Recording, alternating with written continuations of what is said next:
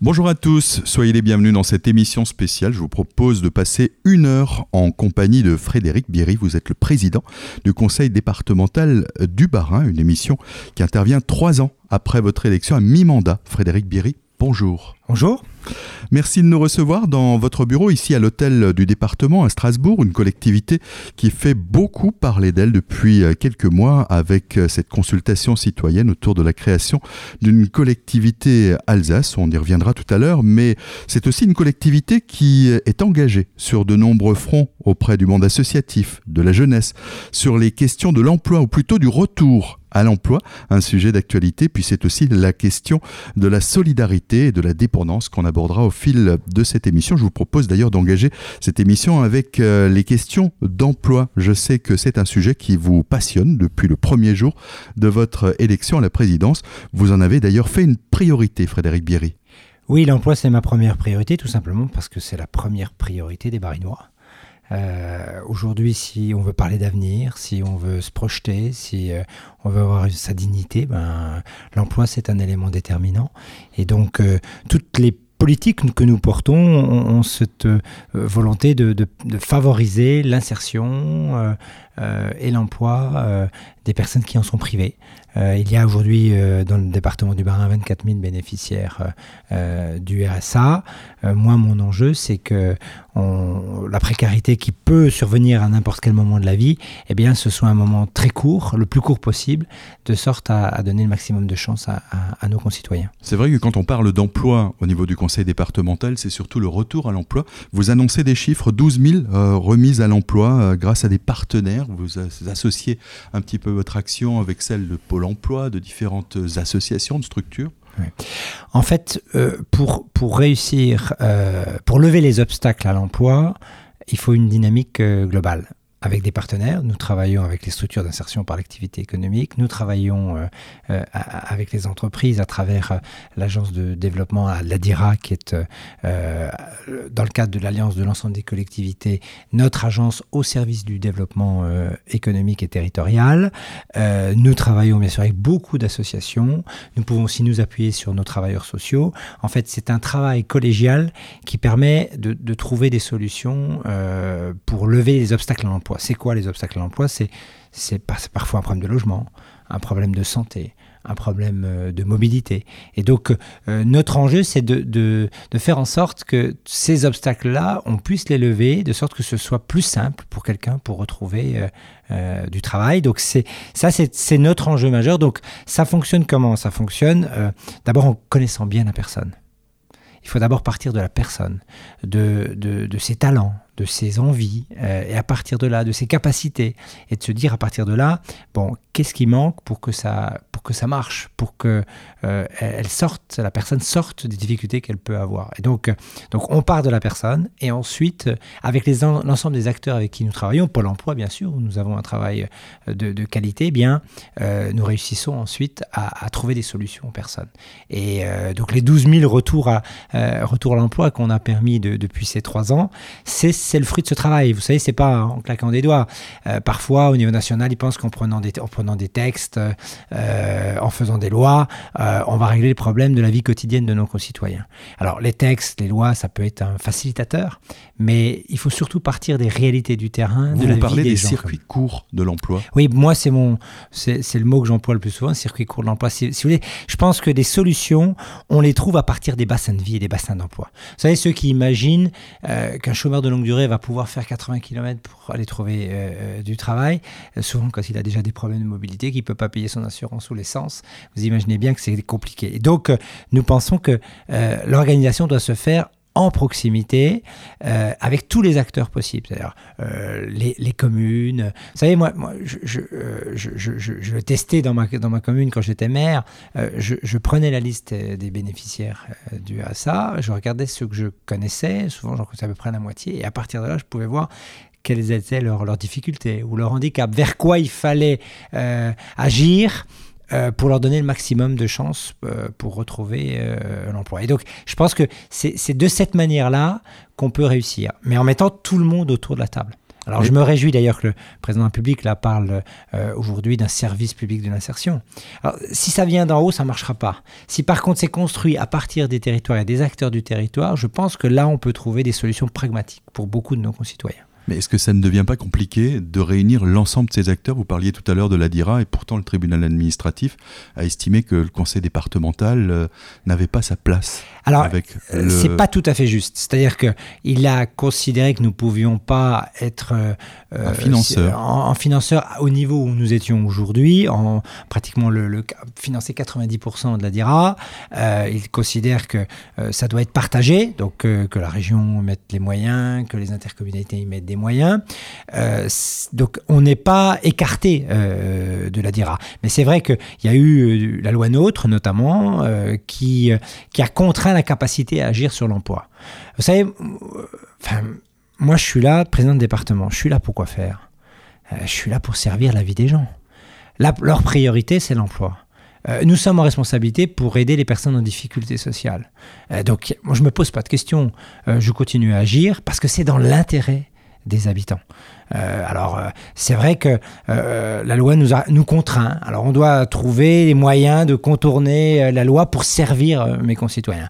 C'est aussi pour cette raison qu'aujourd'hui, on se bat pour que l'Alsace puisse retrouver son identité institutionnelle et politique, puisque, pour qu'elle puisse retrouver le droit à agir, qu'elle ait les moyens d'agir, l'autonomie d'agir. Alors, ça, on en parlera tout à l'heure. Et je pense très largement de, de, votre implication. Vous êtes un petit peu le moteur de cette, de cette initiative du, mm. du retour à l'Alsace. L'emploi, euh, et là on va parler de l'Alsace, c'est un bastion euh, intéressant en matière d'emploi. Aujourd'hui, est-ce qu'il y a euh, sur le département du Bas-Rhin des marges de manœuvre pour créer beaucoup d'emplois? Alors, on a la chance, on a la chance sur le périmètre alsacien d'avoir un tissu économique industriel encore fort en pourcentage, on est le double du pourcentage sur le reste du territoire national d'industrie. Et ça, c'est une chance extraordinaire. Et là, on, l'a encore vu euh, les, jours passés. Nous étions euh, à, Saverne avec l'extension euh, de Kuhn. Vous avez vu qu'à Aubernais, Carlsberg a décidé d'investir de manière importante sur le, sur, sur le territoire. On, on a pas mal inauguré d'entreprises, Mercedes, etc. Il y a aujourd'hui une dynamique forte de l'industrie sur, euh, sur notre territoire. Euh, d'ailleurs, l'ADIRA a accompagné un milliard d'investissements en 2017 euh, sur le territoire, donc c'est de bon augure, ça c'est très bien, mais cette, cette économie industrielle qui est une de nos forces en Alsace, il faut pouvoir l'accompagner, la soutenir. Il faut être un facilitateur de la vie économique. Moi, je, je, dis toujours, il faut qu'on facilite l'écosystème des entreprises. Vous savez, notre chance en Alsace, c'est que on est reconnu à la fois pour notre sérieux rhénan, et euh, pour euh, l'originalité française. Et c'est ça qui fait ce, ce, cet ensemblier qui fait qu'aujourd'hui on est attractif. Euh, on a gagné euh, face à certains territoires allemands, autrichiens, euh, dans l'accueil et dans le développement de certaines entreprises. on était en concurrence et c'est chez nous que certains industriels ont choisi d'investir. Donc c'est de bon augure, mais pour ça, c'est parce que on, va être au quotidien des besoins du, tissu économique. C'est vrai pour la recherche de main-d'œuvre, c'est vrai pour les infrastructures. Récemment, l'entreprise L'Or était traversée par la route départementale en milieu au milieu de son entreprise. Ça générait des coûts euh, supplémentaires pour l'entreprise, une organisation, de la sécurité à mener. Donc c'était générer des coûts qui n'amélioraient en rien la compétitivité de l'entreprise. Donc on a travaillé avec Monsieur Laure, avec l'entreprise, et on a fait le choix de déplacer la route départementale euh, faire contourner en fait l'entreprise, eh bien pour l'entreprise c'est un soutien euh, indirect fort pour la dynamique qu'elle doit, doit, mener. Donc on doit vraiment pour moi être dans le, le soutien au quotidien du, du, du, du, tissu économique. Vous quand, quand je vais voir un chef d'entreprise, d'abord la première chose que je fais, je lui demande qu'est-ce que je peux faire pour euh, faciliter sa, son développement? Parce que derrière, euh, c'est de l'emploi. Hein. Pas d'emploi sans employeur. Donc ça, c'est la première chose que je fais. Et puis quand on a vu les possibilités de le soutenir, euh, les dynamiques qu'on peut entraîner, après, je lui parle d'emploi. Je lui dis, écoutez, euh, on a sur le territoire des chômeurs de longue durée, des gens qui ont des potentiels, est-ce qu'on peut travailler ensemble? 9 fois sur 10, chef d'entreprise me dit que euh, il est bien sûr partisan d'un travail en commun. Et d'ailleurs, au plan de, lutte contre la grande précarité que vient de lancer le président de la République, oui, parce il y avait une entreprise. un discours dans lequel vous êtes en phase avec le, président de la République. Oui, alors il y avait, il y a justement, il y avait une entreprise alsacienne avec qui on a travaillé, qui s'appelle KFC, et qui est en train de se développer sur le territoire strasbourgeois. Et ben, c'est une entreprise qu'on a accompagnée dans le recrutement avec Pôle Emploi, euh, avec nos partenaires, et euh, on l'a accompagné en amont. Euh, dans, le, dans le recrutement et dans la recherche de personnes qui, correspondaient à la, à la, demande. Et en même temps, on a levé les obstacles que ces personnes pouvaient avoir de mobilité, de logement, de santé. et on a continué l'accompagnement dans l'entreprise. Si vous voulez, on a fait un accompagnement en amont et en aval dans l'entreprise pour éviter les ruptures. Parce que vous savez, quand quelqu'un n'a pu travailler pendant plusieurs années, reprendre le rythme, euh, les contraintes que ça peut générer, c'est pas toujours évident. Eh bien, ce travail, nous le faisons euh, qualitativement. Et donc, cette entreprise qui témoignait d'ailleurs devant le président de la République a insisté sur, sur la qualité du partenariat euh, qu'on mène ensemble et qui va permettre, elle, elle continue à se développer. On continue à travailler avec elle. Et donc, notre objectif, c'est de travailler de plus en plus avec le tissu économique en proximité. C'est pour ça que je parle toujours de circuit court de parce que ça se fait, si vous voulez, c'est de la dentelle, c'est du sur-mesure. Euh, les grandes mesures, ça peut être utile, mais c'est surtout sur le terrain qu'on peut agir et qu'on peut réussir. On se retrouve dans quelques instants pour parler d'un sujet essentiel euh, au sein de cette euh, collectivité. Il s'agit bien sûr de parler de solidarité. De retour pour cette émission spéciale au Conseil départemental, je suis avec Frédéric Bierry. Je vous propose à présent de parler d'une compétence essentielle du Conseil départemental du Bas-Rhin. Il s'agit bien sûr de la solidarité, probablement le poste de dépense le plus élevé de cette collectivité, avec la question de la dépendance, du handicap ou encore de la précarité.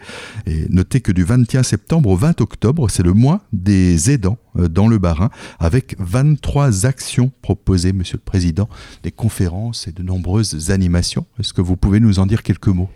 Alors c'est vrai que euh, le, département euh, consacre pratiquement les trois quarts de, son budget au soutien des personnes les plus fragiles de notre territoire. On commence par la petite enfance, hein, avec la protection maternelle et infantile. Euh, on poursuit dans l'aide sociale à l'enfance. Euh, malheureusement, il y a plus de 2500 enfants placés dans le département. Ils ont de problématiques familiales fortes, problèmes de comportement. Euh, nous sommes en soutien des collégiens, de la jeunesse. on, a, parlé à des bénéficiaires du RSA tout à l'heure. Et puis, bien sûr, les personnes âgées, les personnes handicapées. Donc, moi, je suis très fier d'être euh, président de la collectivité des solidarités, euh, qui est du coup qui essaye d'être en soutien le plus efficace possible de, euh, de nos concitoyens. Alors aujourd'hui, on a, on a un phénomène auquel on est confronté, vous l'évoquiez avec le mois des aidants, c'est l'allongement de la durée de vie. Ah, c'est une chance extraordinaire. c'est une chance extraordinaire à condition de bien vieillir et d'être bien accompagné.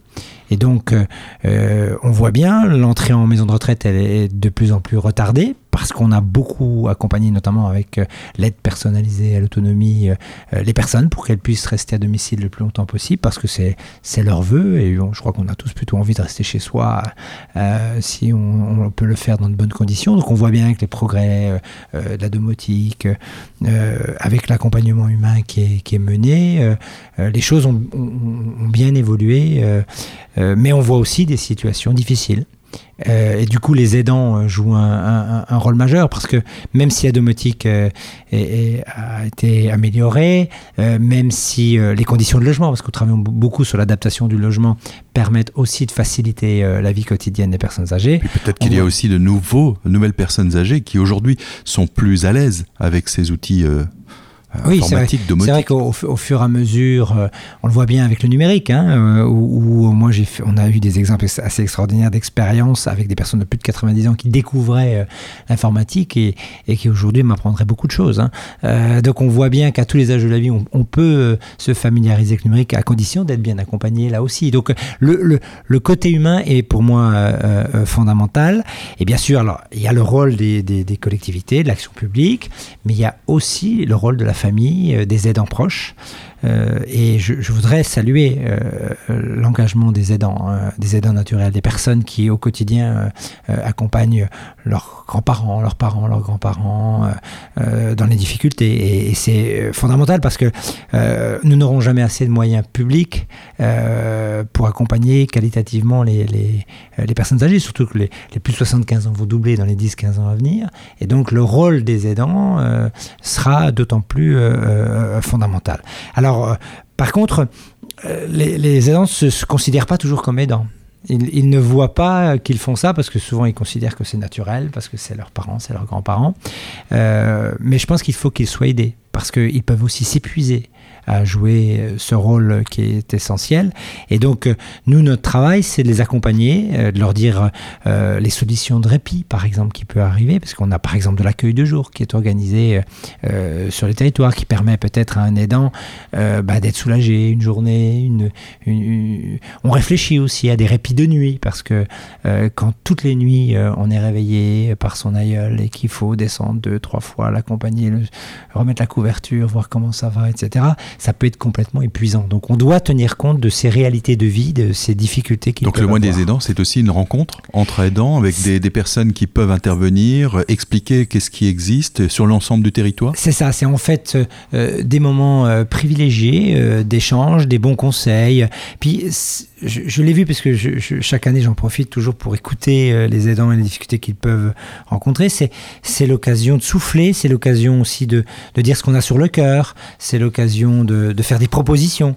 Euh, l'idée de, répit de nuit euh, sur lesquels j'ai demandé que mes équipes travaillent, ben, c'est venu d'aidants qui, qui disaient ben, épuisé, on a fini par euh, mettre notre grand-père en, en, maison de retraite. On l'aurait bien gardé, mais toutes les nuits être réveillé deux, trois fois, on n'en pouvait plus. Donc, vous voyez, c'est, c'est, euh, moi, je, considère que l'action publique n'a de sens que si elle est dans l'écoute du terrain, des réalités de la vie des gens. Donc, pour moi, le mois des aidants, c'est, avant tout le, un moment d'échange, de rencontre, pour prendre conscience des réalités de la vie des gens. Et c'est ensuite se dire bah, comment, dans l'action publique, on peut les accompagner, comment on peut les soulager, comment on peut euh, les soutenir. C'est ce travail-là qu'on essaie de faire à travers euh, ce mois des aidants, où on va à la rencontre à la fois des personnes âgées, mais aussi de leur famille. Donc on ne peut inciter les aidants euh, qu'à se connecter au site du conseil départemental pour obtenir un petit peu le calendrier de ces animations. Alors, il y a aussi un sujet qui est celui des résidences seniors. Alors, euh, il y a l'aménagement, bien sûr, euh, de l'habitat avec le maintien à domicile, mais parfois, une solution peut être celle des, résidences seniors qui sont différentes de ce qu'on avait l'habitude de connaître dans, dans, dans, ces, ces, maisons où on parquait des personnes du troisième ou du quatrième âge. Alors, comment est-ce que le département s'implique dans ces, dans ces résidences seniors? Alors, on voit aujourd'hui, globalement, hein, l'habitat, il y a à peu près un, un peu moins de 2% de l'habitat qui est adapté euh, à l'avancée en âge et en perte à la perte d'autonomie. Donc on voit vraiment que c'est un enjeu majeur. Alors c'est un enjeu par exemple dans les constructions neuves et euh, nous, nous sommes euh, partenaires des, bailleurs sociaux, notamment euh, pour leur donner les bons conseils dans la construction de logements pour qu'ils soient adaptables à l'avancée en âge. Donc ça, c'est un exemple dans les constructions neuves. On est avec l'Agence nationale d'amélioration de l'habitat en partenariat pour l'adaptation du logement, c'est-à-dire faire en sorte que le, logement, bah, par exemple, si on a une baignoire à un moment donné, à un certain âge, c'est plus adapté. Donc comment on transforme la baignoire en douche à l'italienne, douche plate pour qu'on risque pas de tomber, euh, euh, à quel endroit on doit mettre la barre de soutien, si vous voulez. Quand est une personne handicapée, une personne âgée, la barre de soutien va pas forcément au même endroit selon l'âge. Euh, donc on est partenaire d'une association qui s'appelle CEP SICAT, qui a, un showroom à, à et qui est là pour donner des conseils. Donc c'est une association, gratuitement, les gens peuvent aller voir, euh, euh, c'est près du Zénith à, Strasbourg, le showroom, et il y a des ergothérapeutes qui peuvent donner des conseils. Donc ça, j'invite toutes les personnes, même qui ne sont pas aujourd'hui dépendantes, euh, parce, parce, que dès qu'on commence à avoir avancé en âge, d'abord, le handicap peut arriver à n'importe quel âge de la vie, premièrement. Donc il, faut, il faut toujours quand même parer à ces risques là aussi. Et ensuite, je dis mieux vaut anticiper euh, et faire des travaux quand on est en forme. Quand tout va bien, il faut quand même imaginer, malheureusement, que les circonstances peuvent être moins favorables dans quelques années. Et donc, euh, j'invite vraiment, moi, j'avais à l'époque amené euh, euh, le, troisième, âge de, de Schirmeck avec Bolsheim pour leur montrer tout ce qui existait en matière de domotique. Donc, je pense que, il, il, il y a plusieurs étapes dans, dans le logement, comment on adapte le logement. Et puis, alors, il y a l'étape résidence senior, qui est l'étape avant euh, la maison de retraite. C'est aussi un moyen de se sociabiliser, de garder le contact avec... Euh, alors, l'avantage de la résidence senior, c'est qu'effectivement, il y a aussi des résidences intergénérationnelles. Hein. Je vois par exemple une résidence senior à, à, qu'on a pu faire. C'est, l'idée aussi euh, euh, ben, de, pouvoir avoir un accompagnement humain un petit peu plus renforcé. Hein. C'est-à-dire que c'est déjà, alors les logements sont complètement configurés pour la perte d'autonomie, euh, de sorte que même si on est en fauteuil roulant, etc., on puisse continuer à vivre dans, son, dans son cadre. mais l'idée des résidences seniors, c'est aussi de, de, de travailler un petit peu peu plus l'accompagnement humain, euh, faire en sorte aussi que personnes de, la même génération puissent euh, se retrouver, échanger. On, voit bien aujourd'hui ce qui est essentiel aussi, c'est garder du lien social. Euh, par exemple, à Wörth, elle la résidence senior qu'on a portée avec, avec l'Opus et l'RCA, eh bien, elle est au cœur, au cœur elle est au centre euh, au centre de la commune, ce qui permet d'aller faire ses courses, de garder euh, euh, du contact humain. Et ça, c'est effectivement fondamental. Et puis alors, il y a l'étape suivante, c'est les EHPAD, les maisons de retraite, où là, on voit bien qu'aujourd'hui, le niveau de dépendance est de plus en plus fort.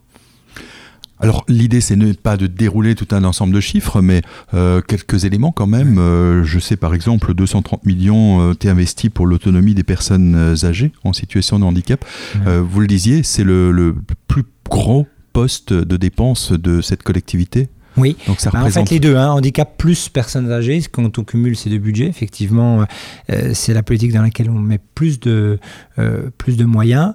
Euh, je travaille d'ailleurs avec Sophie Cluzel, la, ministre du handicap, et on réfléchit d'ailleurs à, aller encore plus loin dans l'inclusion hein, des personnes en situation de handicap, parce qu'il y a, je pense, encore des marges de progrès, même si on voit que les choses ont évolué, notamment dans l'éducation nationale, avec les AVS, etc. On, a, on, a mieux, on accompagne mieux qu'on accompagnait il y a il y a 10-15 ans, euh, euh, notamment les jeunes, là, du coup, dans, le, euh, dans leur capacité à s'insérer dans la. jeunes en situation de handicap, dans leur capacité de s'insérer dans, la société. Mais on, voit bien qu'il y a encore des marges, des, marges de progrès. Il y, a, il y a bien sûr les enjeux financiers, c'est clair, mais il y a l'accompagnement humain. Et là, c'est pareil que pour les aidants euh, des personnes âgées, il y a les aidants des personnes en, situation de handicap. Comment on peut les soulager, comment on peut les accompagner, euh, comment aussi on peut favoriser la possibilité euh, de vivre en autonomie pour des personnes en situation de handicap. Tous ces sujets-là, finalement, ce sont nos sujets du quotidien sur lesquels on s'investit beaucoup. Alors pour être pratique, la question qu'on entend très souvent, c'est mais où est-ce qu'on peut obtenir l'information? C'est quand même très compliqué. Sur la question du handicap, sur la question de la dépendance, à qui faut-il s'adresser? Est-ce qu'il y a une porte d'entrée unique? Est-ce qu'il y a un site internet pour obtenir l'information? Alors aujourd'hui, euh, le plus simple, même si ça reste euh, lourd parce qu'on a beaucoup de demandes, c'est la maison départementale des personnes handicapées dont nous avons la responsabilité, la MDPH, hein, on l'appelle comme ça, euh, à Strasbourg. Donc là, chercher, il n'y a pas de souci pour, pour pouvoir les appeler. Mais il y a, il euh, faut le savoir, 68 000 demandes euh, par an. Euh, adressées à la MDPH. Donc, c'est pas simple à, gérer de manière administrative, à, organiser. et récemment, on m'a fait plaisir parce que je trouvais que c'était très lourd. Et j'ai constaté aussi que parfois les lettres étaient très compliquées. Donc, avec les associations de personnes en situation de handicap, on a rebalayé les 100, 100 courriers types. Ça a demandé un gros travail avec euh, ma vice-présidente Michel Eschliman, la directrice et les, équipes et les, associations pour rebalayer chaque lettre. Parce que on était arrivé quand même à des situations où des personnes recevaient une lettre qui leur était favorable et attaquaient la décision parce qu'ils n'avaient pas compris la lettre. Il fallait être euh, polytechnicien ou énarque pour comprendre euh, le courrier. Donc on a rebalayé les cartes pour, les rendre plus simples, plus humaines tout en étant obligé de suivre quand même les règles que la loi nous fixe. Hein. Mais, euh, et, récemment, euh, j'ai eu deux, témoignages qui m'ont fait vraiment plaisir. D'abord une responsable euh, associative de personnes en situation de handicap qui m'a dit, avant on considérait le département, la MDPH comme une autorité, aujourd'hui on le considère comme un partenaire. Et puis récemment, une dame qui me disait, je suis qui était maman d'une fille, une jeune fille handicapée, qui me disait on voit que ça évolue et ça, ça nous fait plaisir. Et, alors, c'est pas terminé, il y, a, encore des marges de progrès. Donc, il y a la MDPH pour répondre complètement à votre question, mais on est en train de travailler aussi euh, sur l'ensemble des, territoires, notamment euh, on a un projet à Célestat, mais aussi euh, à Gno, de, de lieux guichets, si vous voulez, guichets uniques pour les personnes euh, âgées pour, euh, euh, ou leurs familles pour avoir les réponses concrètes aux questions qu'ils peuvent se poser. ça, il faut qu'on arrive à le construire. Donc Célesta, ça devrait ouvrir dans quelques, dans quelques semaines. Agno, dans un peu plus de temps, mais on est en train de construire un site dédié à l'accueil des personnes âgées ou de leurs familles pour les bons conseils dans les situations diverses qu'ils peuvent, que les gens peuvent rencontrer. Frédéric Berry, on se retrouve dans quelques instants pour la suite de cette émission. Nous sommes à l'hôtel du département pour une émission mi-mandat, bilan, perspective avec Frédéric Bierry. Vous êtes le président du conseil départemental du Barin. On va parler jeunesse à présent. 52 263 pour être précis collégiens ont fait leur rentrée et vous déclarez que le département investit chaque année 1400 euros par collégien. Et oui, euh, nos concitoyens ne le savent pas toujours, mais euh, c'est le conseil départemental qui euh, gère les collèges. C'est-à-dire que nous construisons les collèges, nous assurons la maintenance des collèges et nous assurons la restauration scolaire dans les, dans les collèges. Et les familles non plus ne le savent pas toujours, mais concrètement, un repas, ça coûte 7 euros à la collectivité mais les familles n'en payent entre 3,50 et 4 euros selon, euh, euh, selon les collèges. Donc en gros, elles ne payent que un tout petit peu plus que de la moitié du coût réel. Donc c'est aussi un soutien euh, aux familles à travers, à travers la restauration scolaire. Alors c'est un sujet qui, qui me tient particulièrement à cœur parce qu'on travaille aussi beaucoup euh, la qualité de la restauration. Euh, Alors, depuis euh, plusieurs années, justement, il y a tout un programme sur les circuits courts, sur la, restauration parfois bio, au moins de proximité pour bah, peut-être aussi jouer et sur l'économie de proximité et sur bah, le bien-être de, des enfants. Oui, alors on, insiste beaucoup sur le manger local. Euh, et la lutte contre le gaspillage, parce qu'on s'est rendu compte qu'il y avait beaucoup de malheureusement euh, de déchets, et donc euh, on travaille beaucoup l'apprentissage de la auprès des, jeunes générations sur la sur la nourriture avec nos équipes. Hein. on a des équipes vraiment remarquables d'entretien et de restauration dans les dans les collèges que, que je salue et que, que, je remercie. On essaie de travailler avec les, les producteurs locaux, les agriculteurs. on a mis avec la chambre d'agriculture un un outil qui s'appelle la Pro Alsace, qui a pour euh, volonté de mettre en relation euh, plus facilement euh, les agriculteurs et, et, nos, et nos cuisiniers de, collège, de sorte à, pouvoir acheter en proximité. Mon objectif, c'est qu'à terme, 80% des, des, des produits proposés dans la restauration, dans, dans, les collèges, soient des produits à 80 km à la ronde.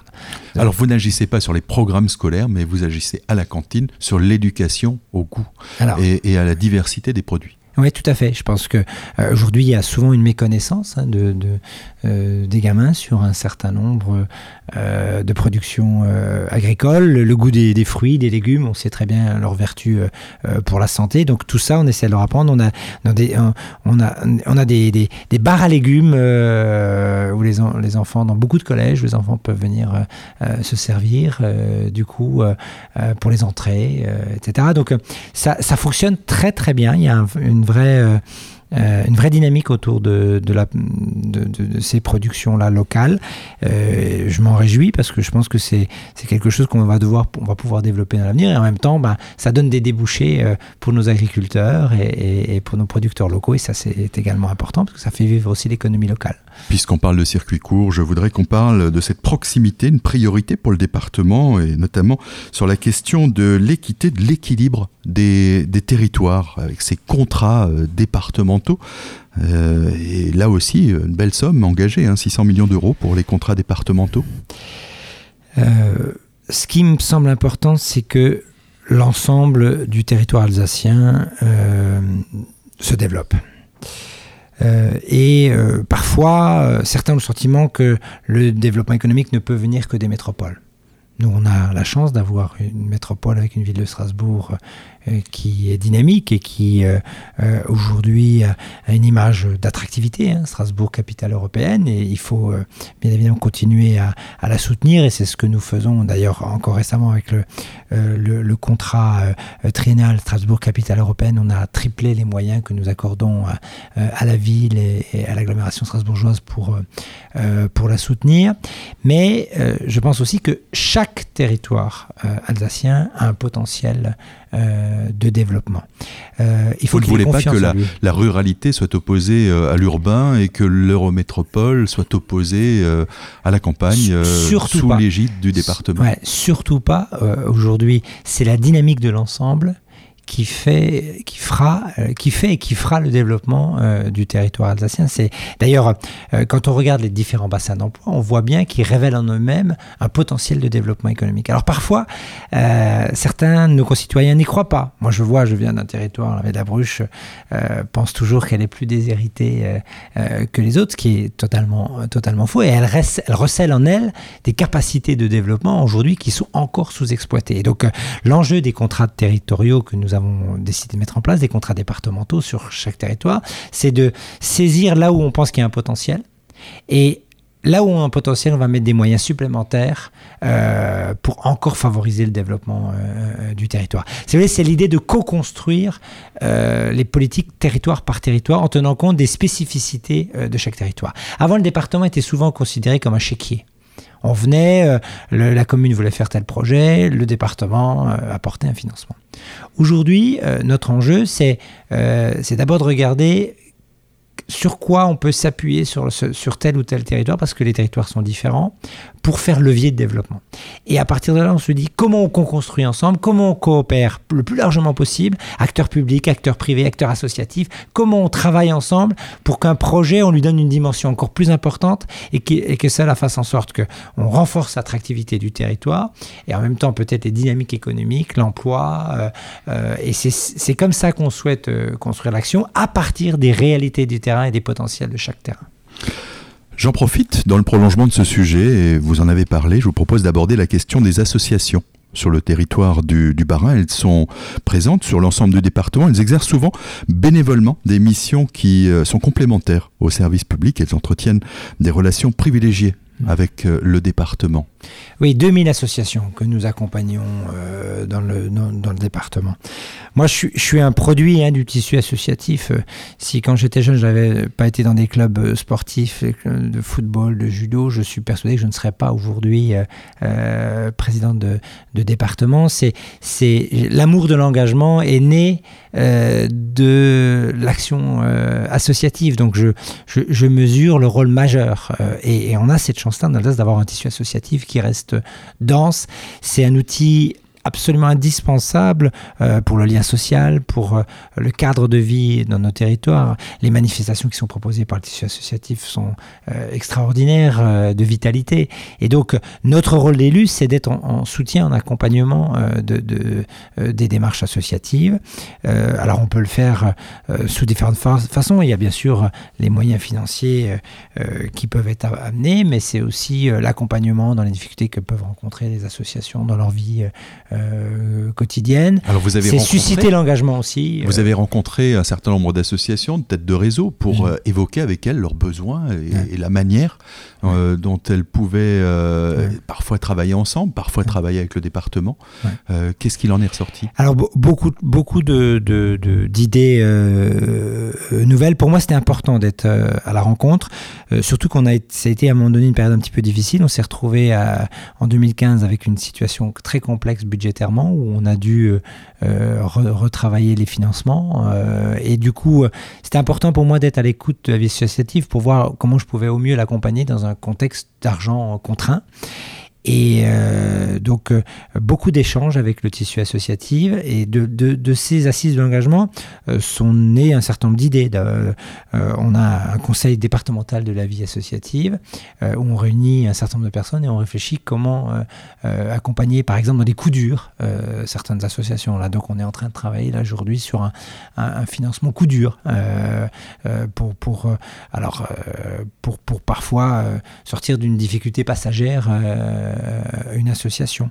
On a aussi cette volonté de, faire travailler les associations plus fortement euh, euh, ensemble, parce qu'on voit par exemple, quand on regarde la complexité, les associations auraient besoin d'une ou deux heures de comptabilité, par exemple, de soutien, mais elles ne peuvent pas se payer un comptable, mais si elles se mettent à plusieurs. Donc on a aujourd'hui mis en place sur les territoires des conseillers de la vie associative qui ont pour vocation justement d'accompagner le tissu associatif dans les projets ou dans les difficultés qu'il pourrait avoir, comment on peut construire ensemble euh, une démarche qui va pouvoir euh, encore développer, euh, développer la, capacité à faire des associations. Donc on est comme ça sur un certain nombre d'actions. C'est comment on suscite l'envie de l'engagement chez les jeunes, dans les jeunes générations. Hein. vous savez, parce que moi je défends ce que j'appelle la démocratie d'implication.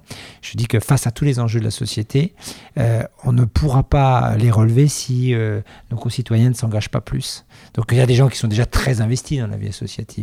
Il y a des gens qui ont par contre du talent, des potentiels, qui, ne sont pas aujourd'hui, euh, euh, qui ne sont pas mis en valeur. Aujourd'hui, c'est bien dommage parce qu'on a besoin de tout le monde face à, face à la société. Puis l'engagement peut donner un sens à l'existence. Et, ça, euh, une dignité pour certaines personnes. C'est pour ça que, par exemple, on travaille aussi l'engagement associatif des personnes bénéficiaires euh, du RSA parce que ça peut être aussi un tremplin vers l'emploi.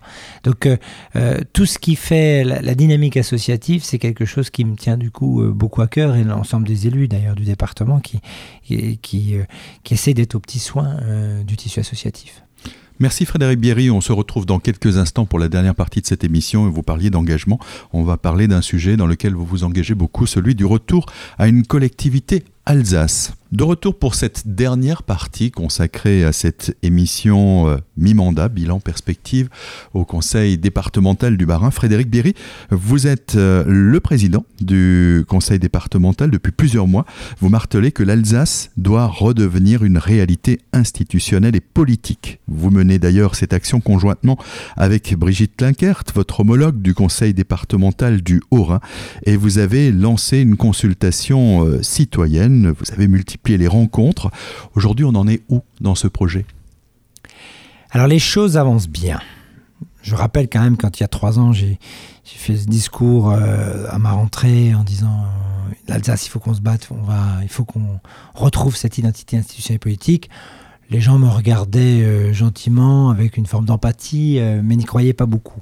Parce que vous avez changé votre discours. Au départ, vous étiez dans un projet de quitter le Grand Est. Aujourd'hui, vous voulez exister au sein du Grand Est avec une réalité politique et avec des compétences nouvelles. Alors, je n'ai pas changé mon discours. J'ai toujours été très clair. Pour moi, l'identité institutionnelle Grand Est, c'est pas la meilleure des solutions pour une organisation institutionnelle. Pourquoi? Tout simplement parce que pour une bonne organisation institutionnelle, il faut pour moi trois conditions un, un sentiment d'appartenance. Deux, il faut que cette organisation institutionnelle, elle soit fonctionnelle. Trois, il faut que cette organisation institutionnelle fasse levier de développement. Je reste persuadé que le périmètre Grand Est n'est pas la bonne échelle pour remplir ces trois conditions-là. Néanmoins, euh, aujourd'hui, suite aux différents échanges qu'on a pu avoir avec le gouvernement, on a bien pris conscience collectivement aujourd'hui le président de la République, à ce stade en tout cas, ne voulait pas d'une sortie du périmètre Grand Est. Alors il y avait deux options. Soit on, acceptait, euh, euh, cette, situation et puis on abandonnait tout, soit on essayait de trouver une solution alternative.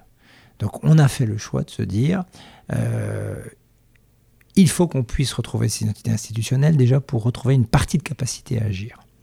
Donc aujourd'hui, notre démarche qui a été forte, avec, que j'avais commencé avec Erich Stroman, que j'ai poursuivi à Brigitte Klinkert, mais aussi beaucoup de parlementaires, ça a été de convaincre à Paris que l'Alsace devait retrouver une identité institutionnelle et politique. Et Alors, que la première étape, ça a été le rapport du, du, du préfet. alors, la- les premières étapes avant le rapport, ça a été quand même nos échanges avec le Premier ministre, différents ministres, président de l'Assemblée, président du Sénat.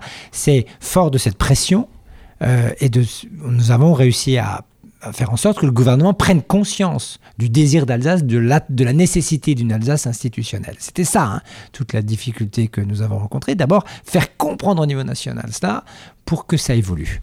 Suite à, cette à ces démarches-là que nous avons fortement, le Premier ministre a donné une mission euh, à M. Marx, notre préfet, euh, euh, pour réfléchir euh, et pour prendre en compte nos attentes et les remarques qui étaient formulées, le désir d'Alsace.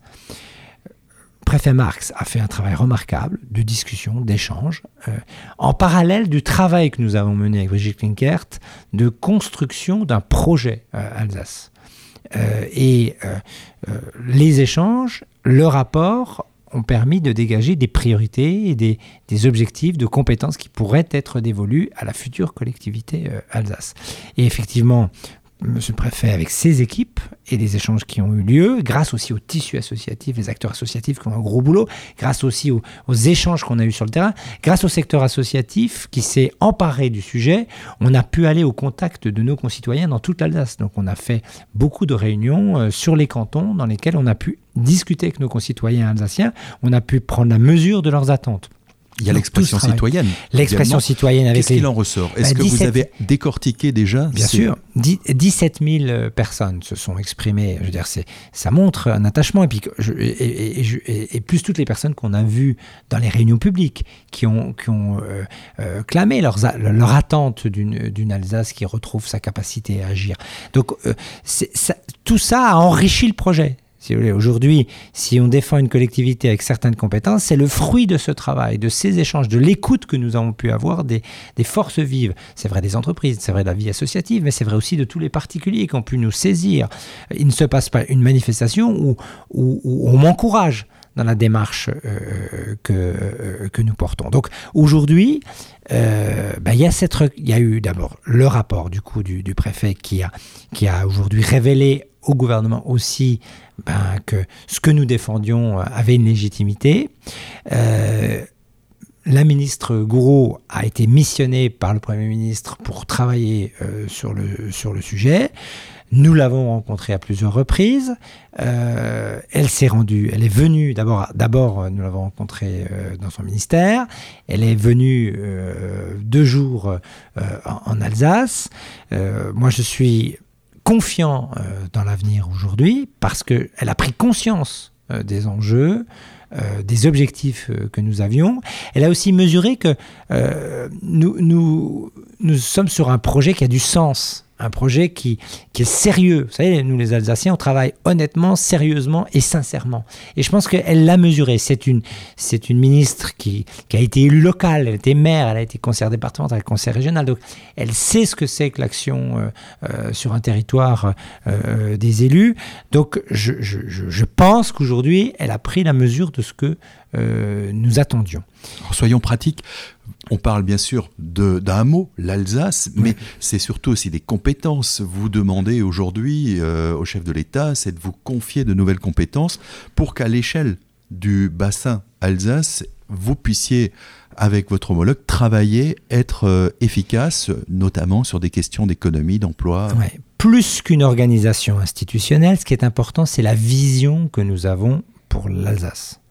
Euh, et pour l'ensemble de ces territoires et pour ses habitants. Et c'est pour cette raison que, contrairement au référendum euh, qui avait été euh, réalisé en 2013, on n'est pas parti d'une organisation institutionnelle, on est parti de quels objectifs nous avons pour notre territoire.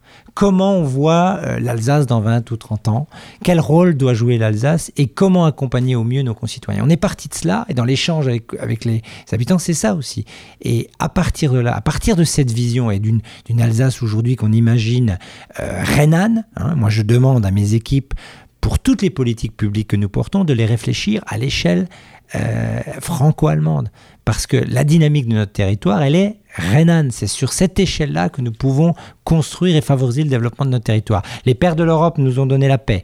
Euh, ces 50 dernières années, c'est l'amitié franco-allemande qui s'est construite. Nous, pour le futur, c'est une unité, une unité de destin qu'on veut faire euh, sur cette échelle euh, parce que c'est une dynamique de territoire. L'université nous montre l'exemple aujourd'hui avec Corps qui est trinational, avec Bâle, Karlsruhe, Strasbourg, bien évidemment, Mulhouse, tous ensemble, il y a ce travail en commun. Donc, nous, on veut porter un vrai projet pour le territoire. Bah, pour ce projet-là, on a besoin de compétences claires.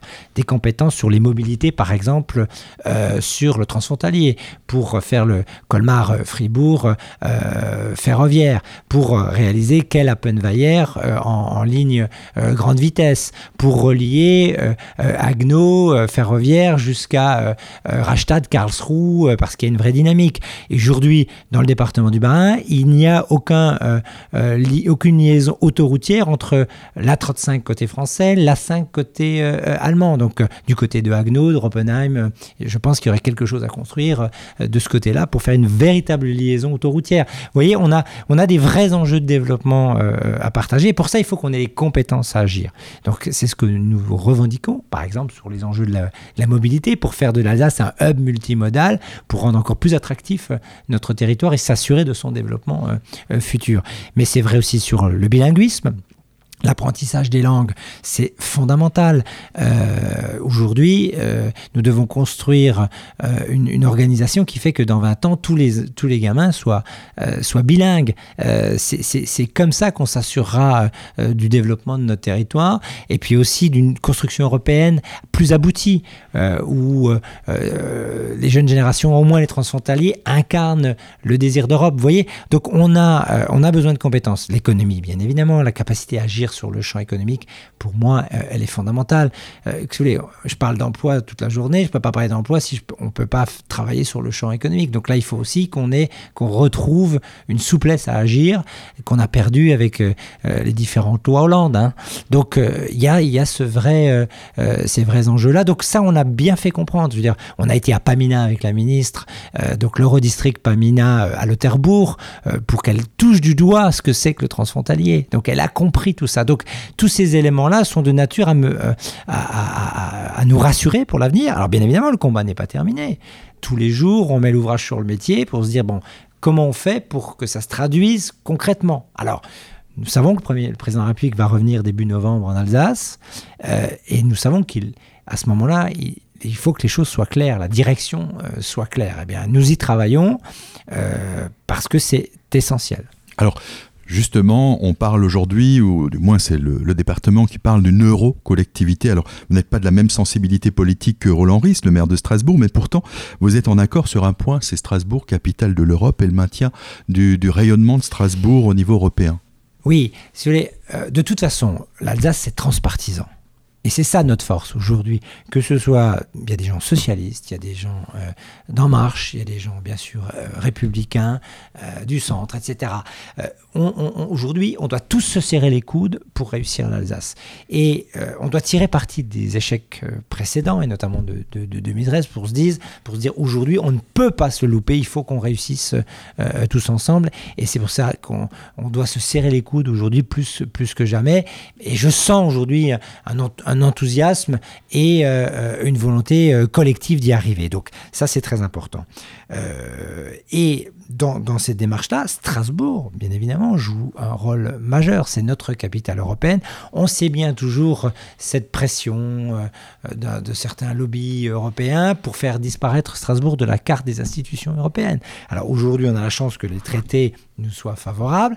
Néanmoins, il faut que tous les jours on fasse en sorte que l'accueil des, parlementaires, euh, des, institutions européennes soit amélioré. Euh, aujourd'hui, c'est un des secteurs économiques majeurs pour le territoire alsacien. 28 000 emplois sont liés directement à la présence des institutions européennes, 800 millions investis. Alors quand parfois certains sont contre l'Europe, je leur dis attendez, si vous êtes contre l'Europe, en Alsace, être contre l'Europe, ça veut dire euh, être, se tirer une balle dans le pied, ça veut dire perdre des moyens sur le territoire, perdre en image, en attractivité touristique. Donc on doit bien évidemment conforter Strasbourg, capitale européenne. C'est pour cette raison qu'on se bat tous ensemble entre l'ensemble des collectivités pour soutenir l'aéroport de Strasbourg, par exemple. Hein. Aujourd'hui, on a, on a la chance d'avoir cinq aéroports sur 200 km à la ronde sur le territoire alsacien. Un des enjeux de l'Alsace de demain, c'est de pouvoir faire travailler tous ces aéroports-là en complémentarité. Et c'est que comme ça euh, qu'on pourra conforter notre aéroport d'Ensheim et qu'on pourra euh, aussi euh, faciliter les déplacements sur, le, sur un, des lieux qui est le, cœur européen que, constitue notre région. Frédéric Bierry, nous arrivons au terme de cette émission. Alors, en, en, un mot, ce qui est difficile comme exercice pour vous, un point sur le fonctionnement de la collectivité départementale. Aujourd'hui, l'heure est aux économies. Qu'est-ce que fait le Barin pour cela? Alors, euh, on a une responsabilité aujourd'hui euh, face à nos concitoyens, face à la société. C'est une responsabilité écologique, financière et éthique. Euh, ces trois responsabilités-là, nous devons les relever si nous voulons retrouver la confiance de nos concitoyens et assurer l'avenir de notre territoire. Alors, je sais que souvent, euh, on constate et on partage cette analyse que notre, euh, notre pays est suradministré, surfiscalisé, surendetté. Eh bien, euh, sur ces enjeux financiers, nous avons relevé le défi euh, au département. On s'est retrouvé dans une situation difficile quand nous, sommes, avons été élus en 2015, avec 70 millions de recettes en moins pour la collectivité départementale. Je vous assure que ça a été très compliqué. Eh bien, on, a, on, a on s'est retroussé les manches, on a tous travaillé, administration, élus, euh, de sorte à trouver des solutions d'économie. Sur les dépenses de fonctionnement, trois ans, on a économisé 50 millions. Sur la dette, nous avons baissé la dette de 100 millions. vous voyez, et puis on a fait tout un travail pour réduire les strates administratives. Moi, je, me bats tous les jours euh, pour que l'administration soit plus humaine, euh, mais plus simple aussi. Vous savez, il y a beaucoup de strates administratives. Ma première décision quand je suis devenu président, c'était enlever une strate. Mais pas la strate du bas, celle qui sert la vie quotidienne des gens, parce qu'il y, a des dépenses publiques qui sont bonnes, celles qui servent le territoire, celles qui servent la vie des gens. Euh, les dépenses publiques sont mauvaises, c'est celles qui contraignent les gens, qui, qui suradministrent notre territoire. Et eh bien, ma première décision, c'était de supprimer la plus haute strate du département, les six directeurs généraux adjoints. Alors, je ne les ai pas mis à la porte, j'aurais simplement trouver des, demandé de trouver des solutions dans d'autres collectivités, ce qu'ils ont fait, j'aurais laissé le les mois nécessaires, mais on a supprimé un niveau de strate par le haut. Et je pense que euh, là, il y a des, améliorations à faire. Ce qu'on a réussi dans le département, je pense que l'État devrait aussi faire ce travail-là. Vous savez, il y a 1200 agences d'État euh, aujourd'hui, ça représente 5 à 6 d'agents euh, publics. Ce sont des agences d'État qui rajoutent de la norme aux normes, qui rajoutent de la réglementation aux réglementations. eh bien, je pense que si on faisait plus confiance au territoire à partir des réalités de la vie quotidienne et qu'on faisait de la politique qui partait du terrain plutôt qu'une politique qui vienne d'en haut, je pense qu'on améliorerait beaucoup l'efficacité et le côté humain euh, de la politique publique. Et ben, c'est ce que j'essaie de faire au département avec mes collègues élus et on progresse tous les jours. Et en une minute, Frédéric Bierry, vous êtes à mi-mandat. Quelle est la priorité de l'action pour cette seconde partie de mandat? Alors ma priorité, c'est bien sûr euh, réussir l'Alsace au service euh, euh, des Alsaciens, avec bien sûr le Rhin, avec bien sûr l'ensemble des élus et des forces vives. C'est la priorité des priorités. Et puis, cette priorité n'est possible que si l'ensemble de nos concitoyens s'impliquent. Les défis de l'avenir, on ne pourra les relever que si tout le monde s'engage plus dans la vie locale, dans la vie associative. Je vois en ce moment les maires désemparés, démobilisés euh, face à toutes les difficultés qu'ils peuvent rencontrer. Je leur disais euh, vendredi lors de la Assemblée générale que nous avons besoin d'eux, nous avons besoin euh, de leur engagement. Eh bien, on a besoin de l'engagement de chaque Alsacienne, chaque Alsacien, chaque habitant de notre territoire doit s'impliquer dans la vie locale, dans la vie associative, et c'est comme ça qu'on relèvera les défis de l'avenir. Frédéric Bierry, merci de nous avoir reçus ici à, l'hôtel du département pour cette émission spéciale Bilan et perspective à mi-mandat. Merci d'avoir suivi cette émission.